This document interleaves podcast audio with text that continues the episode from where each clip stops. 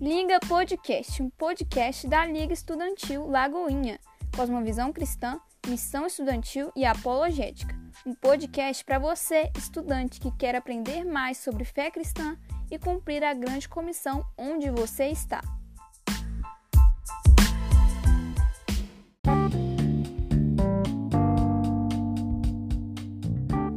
Fala galera, meu nome é Ana Paula Portugal e eu faço parte da Liga Estudantil. Hoje vamos começar uma série de podcasts chamado Deus Existe? Serão no mínimo três podcasts aprofundando um pouco em um argumento para a defesa da existência de Deus. Argumento teológico, moral e cosmológico. Hoje vamos começar com um argumento cosmológico.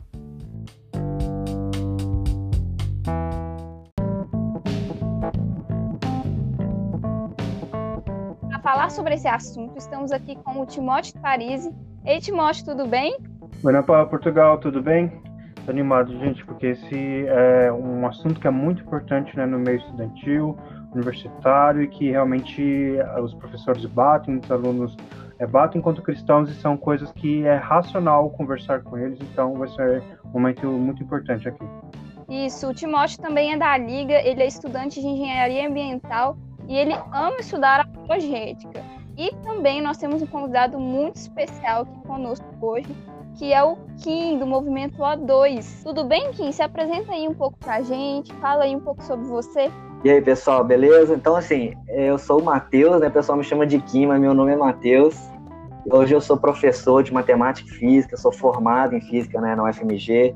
Estou terminando o mestrado agora, poucos dias aí, já estou finalizando o mestrado. Como a Ana Paula disse, eu sou é um dos líderes do O2 aqui em Belo Horizonte. E, por incrível que pareça, eu já fui ateu muitos anos da minha vida e Deus acabou me encontrando ali em 2012 e eu tenho entrado nessa jornada aí de fé e hoje também, graças a Deus, posso também conversar com muita gente que tem as mesmas dúvidas que eu tinha, mostrar o tanto que a fé realmente ela tem as suas evidências.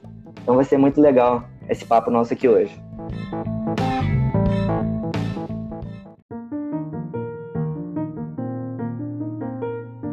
Essa conversa promete. Se eu fosse você, eu já preparava papel e caneta para anotar tudo que nós vamos compartilhar aqui. Bom, para falar sobre esse assunto, eu vou trazer perguntas para a gente começar o nosso debate. Tá? Eu vou conduzir aqui o nosso debate e, como eu falei, hoje a gente vai falar sobre o argumento cosmológico. Talvez tenha pessoas aqui que não saibam o que isso significa. É, Kim, o que é o argumento cosmológico? Então, muito legal, pessoal. Né? Muito interessante falar sobre esse argumento. Ele também é conhecido como o argumento Calan. Para quem não sabe, ele foi sistematizado de maneira mais recente por um sujeito chamado Al-Ghazali.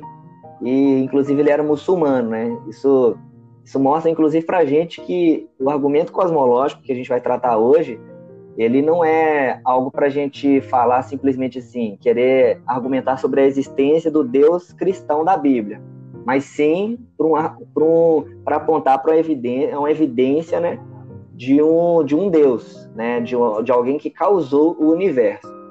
É, então, como que o argumento em si ele é sistematizado? É, ele é um argumento do, de todos os argumentos talvez que eu conheço, ele talvez é um dos mais filosóficos, mais baseados em lógica, assim. Então, a primeira premissa dele é o seguinte: tudo o que começa a existir tem uma causa. É um princípio de causalidade. Tudo que começa a existir tem uma causa. Segunda premissa vai falar então: o universo começou a existir. Tudo começa a existir tem uma causa e o universo é uma dessas coisas que começou a existir. Logo, a gente conclui que o universo tem uma causa. O universo tem uma causa. E se ele tem uma causa, né? Aí a gente vai extrapolar também e falar do causador do universo. E aí a gente vai desenvolver mais isso aí. É, basicamente o argumento basicamente o argumento cosmológico vai ser esse, então. É interessante, né, para quem talvez é novo, né, no, na questão da lógica, né, filosófica, é, ela, se A e B é verdade, né, e, e A está entrelaçado com B e C, então é verdade. Então, o que o Kim falou, né, tudo que começa a existir tem uma causa, o universo começou a existir, então, se A e B é verdade, você tem que ser verdade, que é, portanto, o universo tem uma causa, porque o universo começou a existir.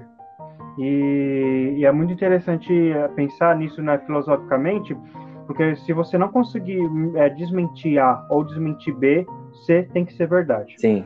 E aí é interessante, né? A gente pode falar então assim, por que que um e dois são verdades, né? Por que que a gente pode dizer que tudo o que começa a existir tem uma causa? Eu diria dois motivos. Primeiro, pela nossa experiência cotidiana. Muitas vezes a gente acaba desvalorizando a experiência cotidiana, mas é, é verdade de que nunca vimos algo que não tem causa. Sempre tudo que a gente percebe no dia a dia e na experiência humana, tudo que a gente já viu até hoje tem uma causa. Então a experiência cotidiana nos aponta realmente para que para que essa premissa não seja verdadeira. Agora também existe evidência científica para isso. O princípio da causalidade vai estar presente dentro da ciência e a gente realmente percebe isso nas leis da natureza, de que todo e qualquer fenômeno que acontece tem sim algum princípio ali por trás, tem sim uma causa é, que está guiando aquele, aquele fenômeno. E o ponto dois, né, que é a questão que o universo começou a existir, então também vão ter, a gente vai então apontar essas evidências para isso. É interessante, né, pensar no argumento da causalidade, porque muitas pessoas começam começam a perguntar, não, mas é, por exemplo, a dois, é, o, se juntar duas moléculas de hidrogênio com é, oxigênio vai gerar água, né? Então, mas a, você tem que ir perguntando, mas o que que gerou essa molécula de hidrogênio? Você vai perguntando, perguntando, indo para trás, até que você chega na causa primeira. Essas são as perguntas que a gente tem que fazer para não ficar gerando esse, esse contra-argumento sem sentido que muitas vezes é nos dado.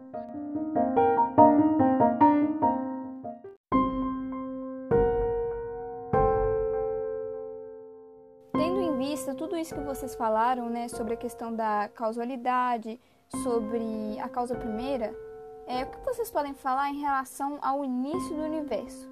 Então, quais seriam as provas científicas que mostram que o universo ele tem de fato um início? Eu queria que vocês pensassem se o universo não tem um começo, é, olhem o universo infinito para trás. Para quem entende de matemática, pensa qual o ponto que a gente estaria nesse infinito para trás. Não existe esse ponto no, no infinito para trás, ou seja, ele tem que ter é, um começo. E existe vários outros argumentos, inclusive da termodinâmica. Vou até passar isso para o Kim, que é, é, mestre em física, para falar um pouco sobre por que o universo tem que ter um começo. Isso é interessante. É, vocês terem ideia, pessoal, o tanto que isso é relevante, um dos maiores é, pensadores ateus, né, dos últimos dos últimos, das últimas gerações é o Bertrand Russell. E ele, uma frase dele era: o universo simplesmente está lá. Então havia é, dentro do ateísmo, principalmente nos, nos séculos passados, existia algo que era muito muito enfatizado por eles de que o universo ele era eterno e ele simplesmente estava lá.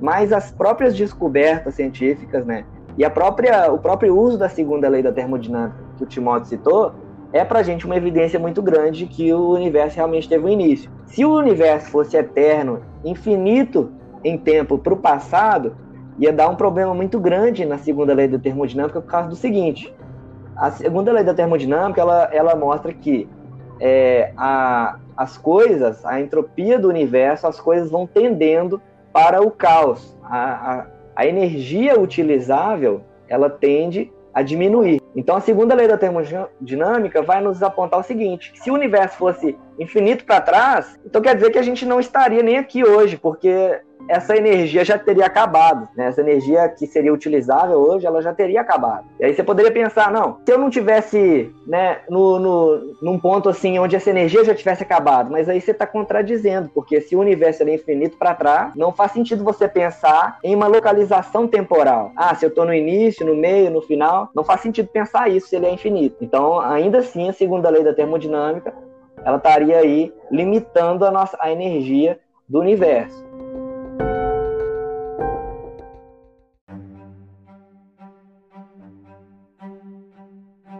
Para quem também é iniciante né, nesse mundo científico, é, quando se fala lei, é algo que já está provado, né? Então, existe hipótese, teoria e lei. Então, a lei já está provada. É, por exemplo, se fala do Big Bang, na verdade, o Big Bang a hipótese, alguns vão considerar teoria, mas está longe de ser a lei. Existem várias coisas que são hipóteses e, e, e, teorias, mas a segunda lei da termodinâmica já é algo que já está provado. Eu apontaria é, o fundo cósmico de radiação de microondas e também as implicações né, da, da teoria da relatividade né, do Einstein, né, o famoso Einstein, que, que fala que, na verdade, matéria, tempo e espaço, eles têm que surgir é, juntos. Matéria, tempo espaço. E é nesse momento que a gente pergunta, né? Se o universo teve o início, se matéria, tempo e espaço tem que surgir junto. Quem tem que ser o criador dessas coisas? É, você pode acreditar que foi um pardal, que foi um, qualquer outra coisa, uh, o acaso, é, mas é muito mais lógico acreditar que um ser que é fora da matéria, fora do tempo e fora do espaço que criou o universo. Bom, aqui está diante daquilo que nós conhecemos como Deus. Excelente. Sim, inclusive acrescentando um pouco aí, a partir do próprio argumento cosmológico, né? é, tudo que começa a existir tem uma causa. Aí muita gente vira e pode perguntar, né? Ué, mas então você tá. Se você tá falando que a causa é Deus, então você teria que submeter o próprio Deus ao argumento, né? Se tudo que começa a existir tem uma causa, então Deus tem uma causa. E aí? Aí a questão é muito simples, né? Porque a gente está chegando realmente na causa primeira. Se você vai voltando, voltando em todas as causas, a gente chega na causa primeira. E essa causa primeira, ela é, ela para não se contradizer com a primeira, ela precisa ser eterna. Então a gente estabelece que essa causa primeira, ela é eterna, senão a gente contradiz com a primeira premissa. E se ela é eterna, ela é atemporal. Se ela é atemporal, a gente também começa a perceber que se o universo, se esse eterno é atemporal, e a, toda a matéria que a gente observa hoje né, no universo, ela é finita, ela não é uma matéria infinita, e a gente percebe que toda essa matéria está contida dentro do tempo, então a gente percebe também que esse ser, que é atemporal, que é eterno, ele também é imaterial, porque ele é maior do que o próprio universo. E tudo o universo que a gente vê é material. Então esse ser atemporal e eterno, ele é também imaterial. E além, então assim, se a gente junta isso tudo, a gente conclui como o Timóteo falou. Isso é o que a gente chama de Deus. Essa causa primeira, ele é infinito, ele é atemporal, ele é eterno e imaterial. E além disso tudo, ele é totalmente poderoso, né? Para poder ser a causa de algo tão enorme e tremendo como o próprio universo. Ele tem que ser maior do que tudo isso. Basicamente é esse que é o nosso argumento, é, são as implicações do argumento cosmológico, algo muito realmente muito poderoso, muito muito forte que a gente conclui a partir dele, né?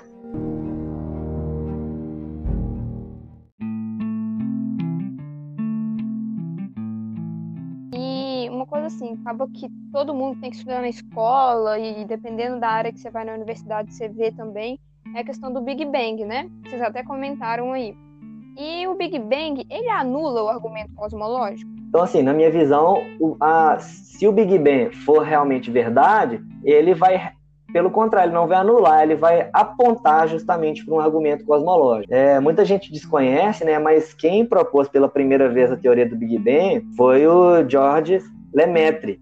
E ele era inclusive um padre. Quando Big, a teoria do Big Bang surgiu, ele foi um grande usado por um grande assim argumento em favor da existência de, de Deus, da veracidade da Bíblia. Porque a Bíblia fala que no princípio criou Deus os céus e a terra. E antes, né, e antes de se provar, né, se falar, provar não, né, antes de se falar sobre a teoria do Big Bang, é, os ateus usavam o argumento, como eu disse, de que o universo era eterno. Então, o fato de o Big Bang apontar para um início do tempo, um início da matéria, um início do universo, então a gente também aponta aí para um, uma existência de um causador disso tudo. Então, o Big Bang, para mim, está longe de anular o argumento cosmológico, está longe de argumentar para uma, uma não existência de Deus. Então, o pessoal que está na escola aí, se escuta o professor falando de Big Bang, não pode ficar tranquilo que isso aí não é o nosso maior inimigo da fé, não. É, o Big Bang, né, às vezes ele é usado muito, mas realmente ele nada fala contra a existência de Deus, ele nada fala contra o argumento cosmológico, né, pelo como o Kim apresentou, né, de forma espetacular aqui, na verdade, ele até fortalece, né, a, a ideia e e também o Big Bang, mesmo se ele falasse algo contra, né, ele é uma teoria ainda, né, que ainda é discutida entre cientistas, Sim. né, isso todos devem saber, e também é uma teoria é, entre o meio cristão também, né, ainda discutido, né, se são dias literais ou não na Bíblia, mas não vamos entrar nesse termo porque isso em nada interfere né, no argumento cosmológico nem na existência de Deus, né, o Big Bang. Então, é, é algo realmente muito pequeno que às vezes pessoas que às vezes até de forma inocente né, utilizam contra a existência de Deus, mas que realmente não tem nenhuma base científica. Exato.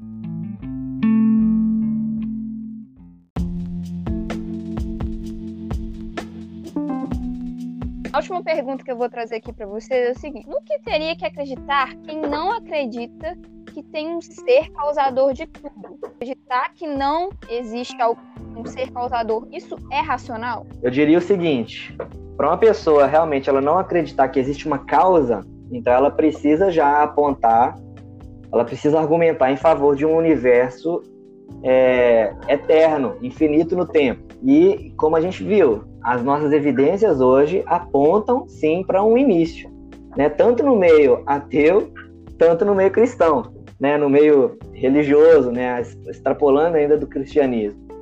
Então a gente, é, uma pessoa ela precisaria acreditar naquilo que nunca nem foi visto. A gente, tudo que a gente vê existe uma causa. Então ela precisa acreditar em algo que nunca foi visto. Então, o mesmo argumento que às vezes o ateu vai virar para mim e falar assim: olha, eu não acredito em Deus porque eu nunca vi Deus. Eu, só que se você não acredita num causador, então você também está acreditando em algo que você nunca viu. Então você teria que ter tanta fé quanto eu. A gente consegue ver que esse tipo de pensamento ele não é racional, né? Ele não é cientificamente racional, porque todo, todos os nossos fenômenos que a gente vê, todos eles vão ter o princípio da causalidade, a gente vai observar ali. Então a pessoa começa a ter que extrapolar e colocar ir para uma ir para uma teoria muito mais assim cabeluda, para uma teoria muito mais é, complexa para tentar fugir de coisas que são extremamente simples. E existe um, um lema dentro da física, da matemática, que normalmente aquilo a, a, teoria quanto mais simples melhor quanto mais simples ela for ela é melhor então a gente começa a ver algumas teorias que vão surgindo hoje elas complicam tanto as coisas para conseguir né, fugir dessas coisas que a gente fala e a gente começa a ver que na verdade eles estão querendo fugir daquilo que é talvez óbvio simplesmente para não precisar colocar Deus na história. Então eu vejo dessa maneira. O que, que você diz aí Timóteo? Até complementando pelo que o Kim disse no começo, né, essa a teoria né, da, da causa primeira, né, ela foi, na verdade, desde os, desde os primórdios, né, desde Aristóteles e Platão, eles começaram a discutir uma base dessa teoria.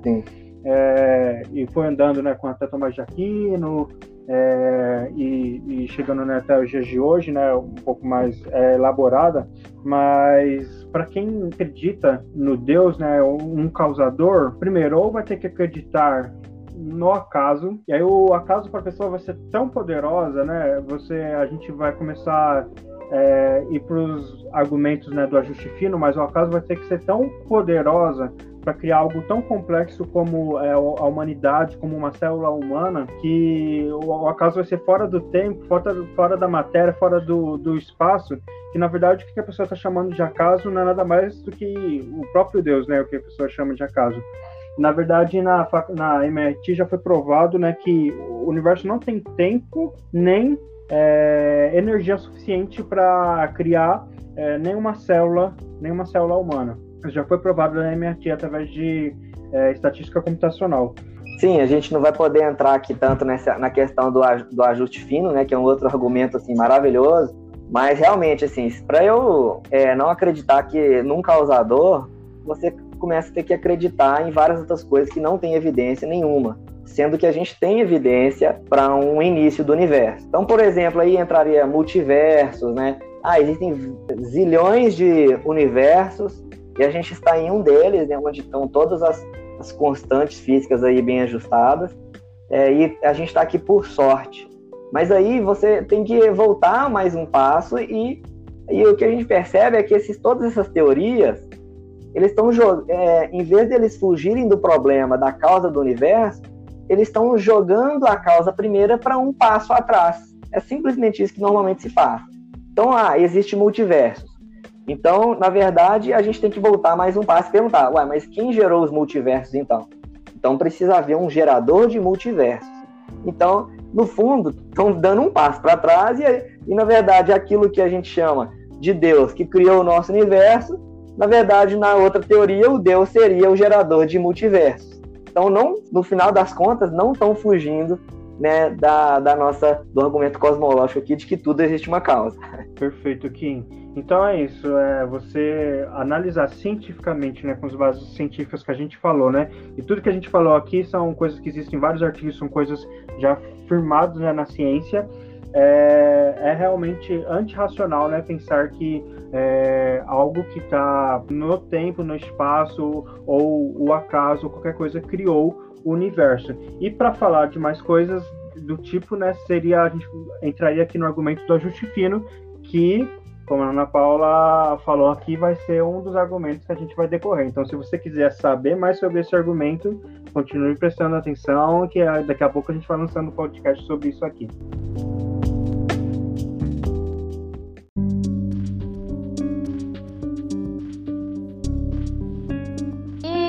Perguntar para vocês também, vocês têm algum livro para indicar para o pessoal? É, se eles quiserem aprofundar mais no tema, e tudo mais, porque é um tema muito complexo, né? E a gente sabe que precisa ser, a gente precisa estudar um pouco mais para entender algumas coisas. É, tem algum livro que vocês gostariam de indicar? Então, vou, vou começar aqui. Bem, eu poderia indicar mais assim autores, né? Autores que eu gosto muito, que sempre vão tratar de alguma maneira ou outra esses assuntos. Alguém que eu gosto muito, né? Nessa parte principalmente filosófica, lógica, é o talvez o principal apologeta hoje no mundo, é o William Lane Craig.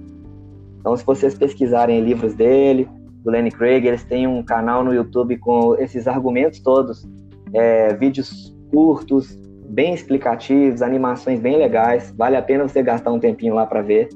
Então, William Lane Craig é uma excelente opção de estudo. Eu estou com até o livro dele aqui na minha mão, um livro dele que chama Em Guarda, Defenda a Fé Cristã com Razão e, Pre e Precisão.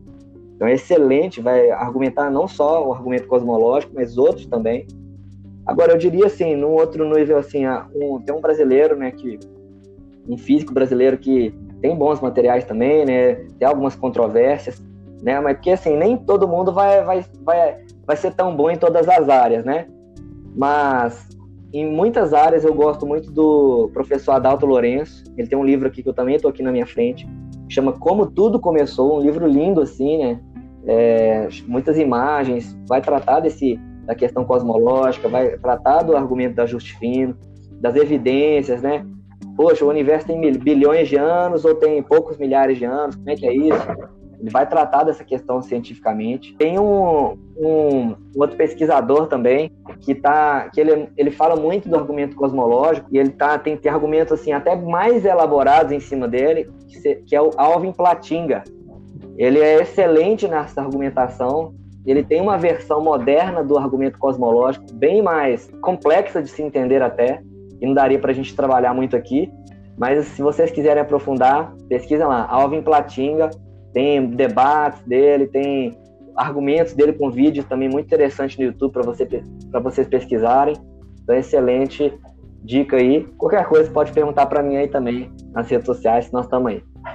Ótimo, Kim. Você falou né, do William Lane Craig, né? Realmente eu acho que é a maior referência né, na área hoje, né? Inclusive com o livro em guarda, né? Tem um livro Decalon, né? Que fala exatamente do argumento cosmológico. Eu não sei se tem em português. Eu sei que tem em inglês, eu não tenho certeza se tem em português. E tem um livro que eu sempre, é, que eu sempre indico, que na verdade ele é um livro é, básico, então pra, talvez para quem está começando ele é, ele é bom, né? Depois ir aprofundando, que é, é 77 perguntas sobre Deus e a Bíblia, é, do Josh McDowell e, e, do Sean McDowell, né? Pai e filho. Então ele trata, né? Um, um dos, dos pontos aqui ele trata também do argumento cosmológico e trata também de outras coisas, né? Relevantes assim por questões de ataque à fé e etc. Então, seriam esses livros e, e, autores que eu indicaria. Gente, foi muito bom participar com vocês desse podcast. Foi muito bom ter vocês aqui com a gente. E eu espero, assim, que quem está escutando possa ter despertado, sabe, o um interesse por esse assunto. Às vezes você tem muitas dúvidas, a gente vai ter é, outros podcasts também falando sobre temas de apologética. Então foi muito bom ter vocês aqui, viu, Timóteo, viu, Kim? e até a próxima. Eu que agradeço, muito bom estar com vocês. Estamos sempre aí para qualquer dúvida, para um novo convite. E eu só queria dizer para o pessoal aí, encorajar eles. Eu costumo sempre dizer que se a sua, sua se seu estudo né, na ciência está te afastando da fé de alguma maneira, ou é porque você creu errado, você não entendeu de verdade quem é o nosso Deus, quem é aquilo que a gente crê, ou às vezes você está estudando errado. Então, assim, a nossa, a, a, nossa fé ela tem, ela é totalmente baseada em evidências. Existe um culto que é racional. Então, pode estudar, pode estudar tanto a, a Deus, a palavra de Deus, a Bíblia, e pode estudar a ciência também, que vocês vão ver que quanto mais vocês estudarem, quanto mais vocês forem profundamente nesse conhecimento, vocês vão ver que as coisas vão convergir para o mesmo lugar. É, exato, Kim. Muito obrigado, Ana Paula, foi muito bom. É, espero que enriqueça realmente a mente né, de todos os ouvintes. E é isso que é o Kim falou, né? Tanto que vários né, dos nossos cientistas que a gente conhece historicamente são cristãos. É, isso não é à toa, né? Que realmente existem né, provas e evidências científicas do nosso Deus que é grandioso.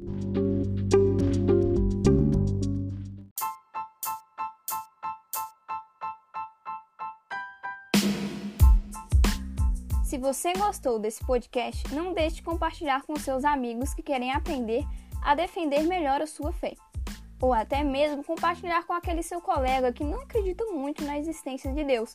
Talvez seja uma oportunidade para que ele comece a ver que a ciência e a fé não precisam ser inimigas. Nós te aguardamos no nosso próximo podcast dessa série Deus Existe, onde falaremos sobre o argumento moral. Está imperdível. Tchau e até breve!